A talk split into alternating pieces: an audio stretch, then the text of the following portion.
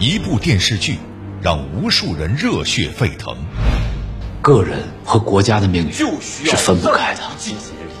把新文化运动搞得风生水起，国家的兴衰不达目的，要和社会风气。现在我宣布，中国共产党旅法小组正式成立了。一批新青年不惧牺牲，以身为灯。革命者光明磊落，只有站着死，绝不下跪。让我们的子孙后代享受前人披荆斩棘的幸福吧。路在何方？谁能回答他们的疑问？我从东营带回一本《共产党宣言》。前途漫漫，谁是他们的指路人？我遇到了一个大好人，就是李大钊同志。新旧思想碰撞出正道之光，他们的初心奠基了百年辉煌。幺零三九听天下为您带来系列节目《觉醒年代人物志》。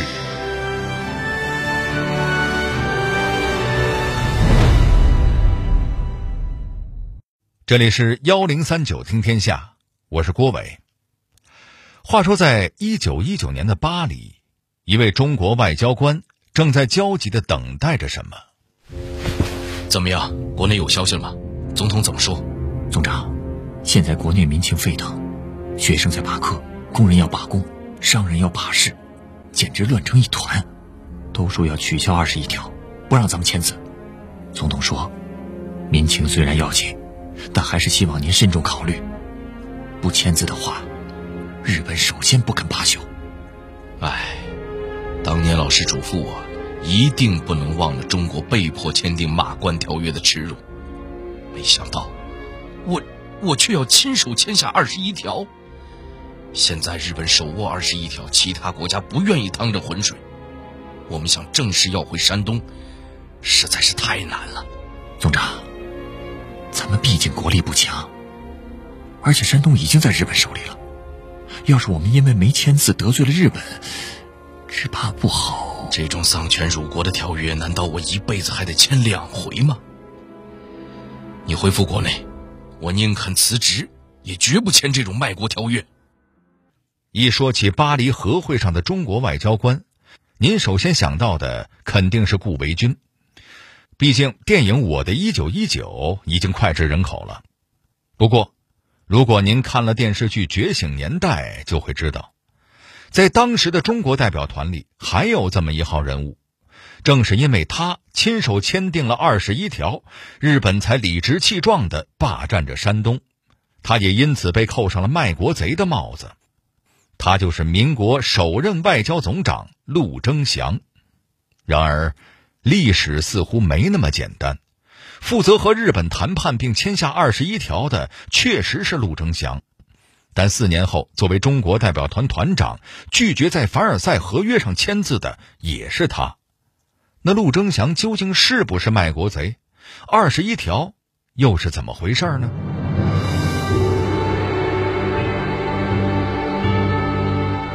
临危受命，绞尽脑汁，他为什么签下丧权辱国的条约？巴黎和会外交失败，不签凡尔赛合约究竟意味着什么？平民出身的年轻人怎样一步一步成为了中国第一代职业外交家？风光无限的外交总长，为什么最终当了远离红尘的修道士？幺零三九听天下，郭伟和你聊聊民国首任外长陆征祥的故事。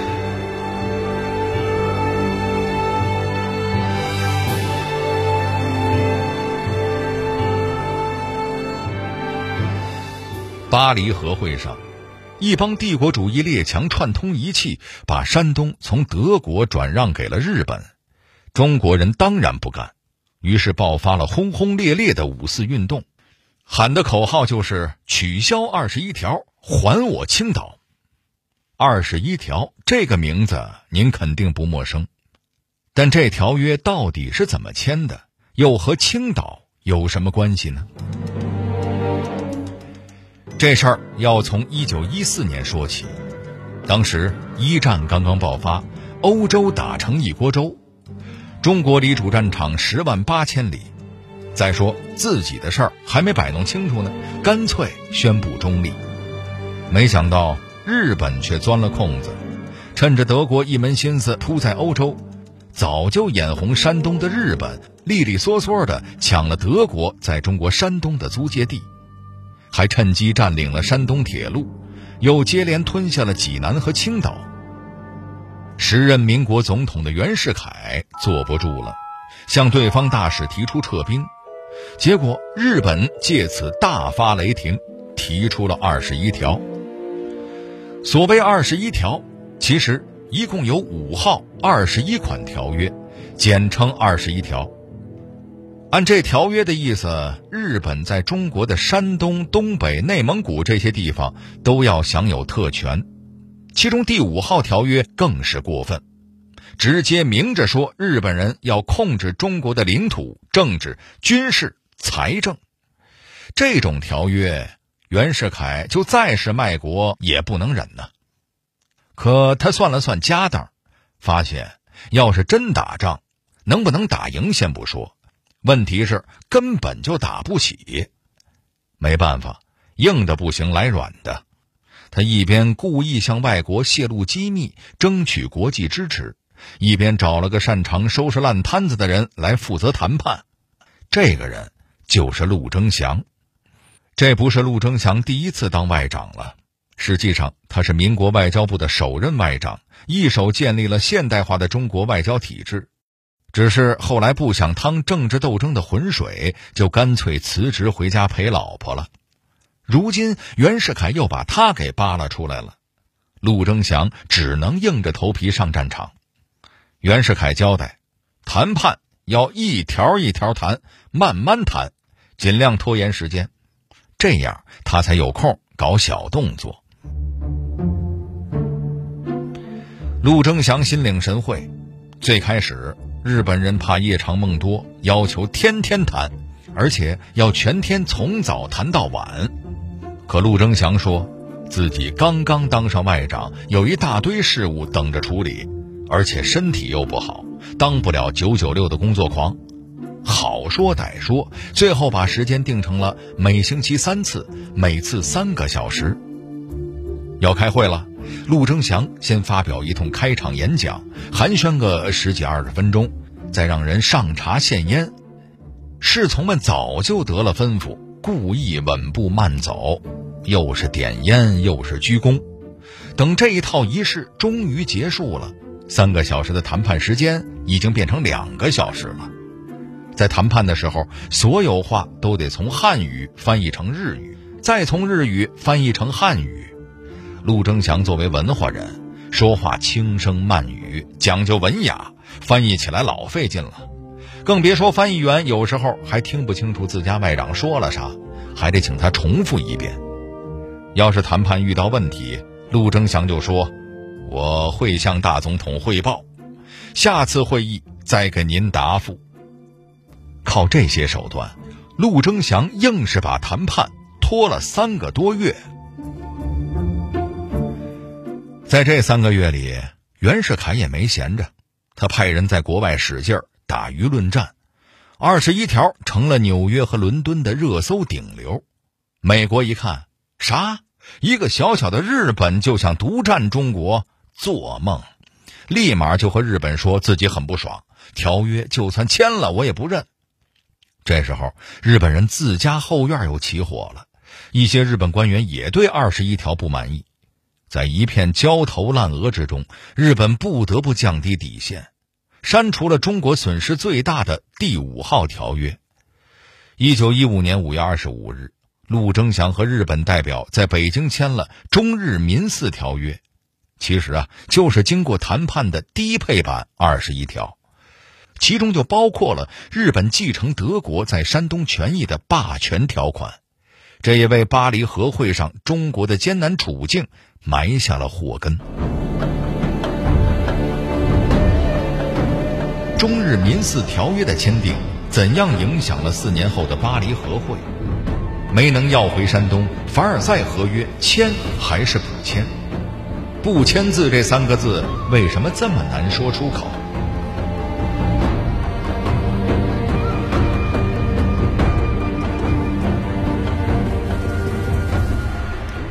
签了条约的陆征祥心力交瘁，他和袁世凯说：“中国只有对德宣战，才有希望在一战结束后收回主权。”可袁世凯不听他的。后来继任的总督也不肯宣战，陆征祥又辞职回家了。直到新任总督对德宣战，陆征祥才再次出任外长。一战结束之后，中国作为战胜国出席巴黎和会，陆征祥担任代表团团长。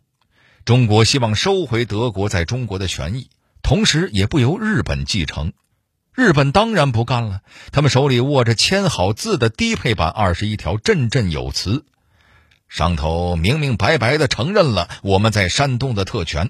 再说，青岛已经在我们手里了。吃进嘴里的肉，哪有吐出来的道理？中国外交官顾维钧据理力争，可其他的国家只觉得你说的虽然有道理，但不管用。再者说了，青岛只是战利品，谁占了就归谁。中国怎么想的不重要。美国总统倒是有些小意见，但日本稍微亮亮拳头，他就缩了头。最后。山东还是归了日本。消息传到国内，群情激愤，五四运动就此爆发。中国人民强烈要求取消二十一条，拒绝签约。北洋政府一边镇压学生运动，一边和代表团通气。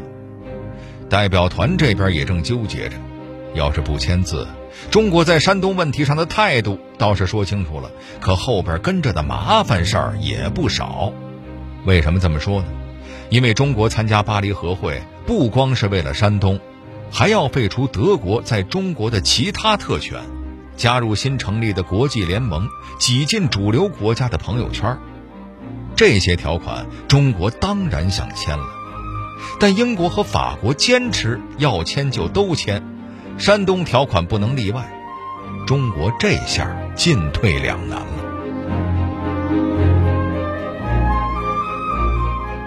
这时候，国内的五四运动愈演愈烈，商人罢市，焚烧日货，老百姓认定北洋政府就是卖国政府，签了凡尔赛合约就是卖国。要不要签字，已经不仅仅是外交问题，更是关系国内是否会发生暴乱的内政问题。陆征祥给北洋政府拍了电报，他写道：“祥。”一九一五年签字在前，若再甘心签字，稍有废长当不至此。国人目前之轻易可畏，历史将来之公论犹可畏。就是说，丧权辱国的条约，我四年前就签过一次了。要是这回还签字，那就真是太没良心了。事实究竟如何？社会舆论、历史公论都记得清清楚楚，不能不敬畏。最终，中国没有签署凡尔赛合约。今天再说起这一段历史，通常都概括成为巴黎和会中国外交失败。但真的失败了吗？或许不一定。中国代表团为巴黎和会做了大量准备。和会后，中国和德国、奥匈帝国单独签订条约，取消了两国在华特权。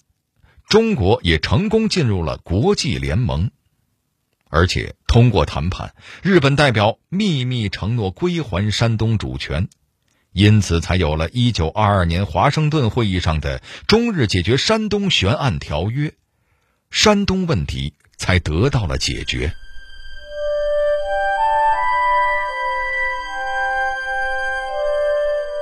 可以说，是否在合约上签字，陆征祥起到了关键作用。那么，这样一个人是怎么从一个平民小子变成了外交部长的呢？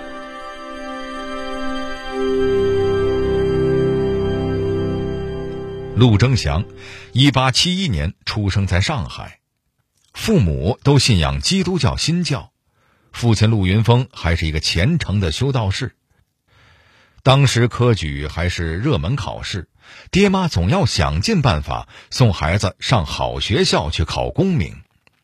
但陆征祥的老爸却是个另类，他特别讨厌官场的那一套。在他对儿子的人生规划里，压根儿就没有科举这码事儿，因为他怕孩子学一身迂腐的陈规陋习。他甚至没有送孩子上私塾，而是自己亲自给儿子上课，启蒙教材就是基督教的新约福音。后来，上海开办广方言馆，专门教外语。当时许多人都看不起学外语，和外国人一起工作。陆云峰却把儿子送去学习了法语，这可算是一桩稀奇事。陆征祥没让老父亲失望。二十一岁的时候，他以优异成绩毕业，又被推荐到了北京同文馆深造。一年之后，被清政府选中公派出国，在清帝国驻俄国使馆工作。去俄国前，陆征祥爷俩。都以为就是出去历练历练，学点本事，再回国找个好工作。没想到驻俄公使徐景成特别喜欢这小子，想要好好培养他。陆征祥写信说了这事儿，当爹的大力支持儿子搞事业。就这样，陆征祥留在了欧洲，跟在徐景成身边学本事。后来他开始自己挑大梁，陆续担任驻荷兰公使、驻俄公使。前后将近二十年。辛亥革命之后，民国政府要建立外交部，谁来当外交总长呢？内阁总理头一个就想到了陆征祥。后来连总统袁世凯也来电邀请，眼看推不过，陆征祥只好说：“如果能满足我提出的三个条件，我就愿意当这个外交总长。第一，副部长得精通英语。”第二，我不向其他部门推荐人，其他部门也别让人来我外交部。第三，其他人不能插手外交部的人事安排。袁世凯答应了，陆征祥这才启程回国。新官上任，陆征祥就先烧了两把火。第一把火您肯定想不到，竟然是疏通下水道。怎么回事呢？原来外交部门口的下水道总是堵，一到雨天就积水成河，外交官只能让侍从们背进衙门，这可太可笑了。陆征祥赶紧让人清理下水道，让门面有个新气象。这第二把火就更绝了，他竟然把外交部所有人都给开除了，由他亲自考察之后再重新任命。被发辞退通知书的还包括袁世凯的侄子。有意思的是，有个姓于的厨子曾经是慈禧眼前的红人儿，连李鸿章也怕他几分。他儿子就借着老爹的面子走后门进了外交部当秘书。民国成立了，于厨子以为陆征祥也不会不买他的账，没想到新外长和前清老爷大不相同。慌了神的于厨子赶紧带了几十只火腿去陆总长家拜山头，却吃了个闭门羹。最后只能灰溜溜的离开了外交部。这中国外长和于厨子不可不说的二三事，不光在国内让人拍手称快，还登上了西班牙报纸。大家都说这是中国外交部改革的风向标。其实陆征祥这个首任外长当的也够累心的。当时中国外交走的还是清朝那一套封建路子。陆征祥几乎是一手推动了中国外交建制和管理的现代化，他还特别重视培养新人。到二战的时候，他培养的后辈已经有三十个大使、十四个公使，成才率相当高。在俄国时，陆征祥认识了来自比利时的姑娘裴德，虽然裴德比他足足大了二十二岁，但是。陆征祥对裴德却是一见钟情，一生都对他敬爱有加。在那个年代，跨国婚姻很罕见，更何况年龄差这么多。当时反对这桩婚事的人很多，但这小两口感情却特别好。巴黎和会结束之后，为了照顾生病的妻子，陆征祥辞去了外长的职务，留在了比利时。后来裴德去世，陆征祥伤心欲绝。妻子下葬以后，他断绝红尘，在比利时的一家修道院当了修道士。二战期间，日本侵略中国，远在欧洲的陆征祥依旧关心着祖国。他主办报纸向欧洲揭露日本的暴行，介绍中国人民浴血抗争，呼吁全世界人民联合起来反抗法西斯的侵略。一九四九年一月，七十八岁的陆征祥走到了生命的尽头，临终前仍然挂念着战乱中的祖国。他曾在抗战胜利之后接受中国记者采访时，公开向全体中国人民就签订二十一条这件事道歉。也是在那次采访中，他提出了著名的警语：“弱国无公义，弱国无外交。”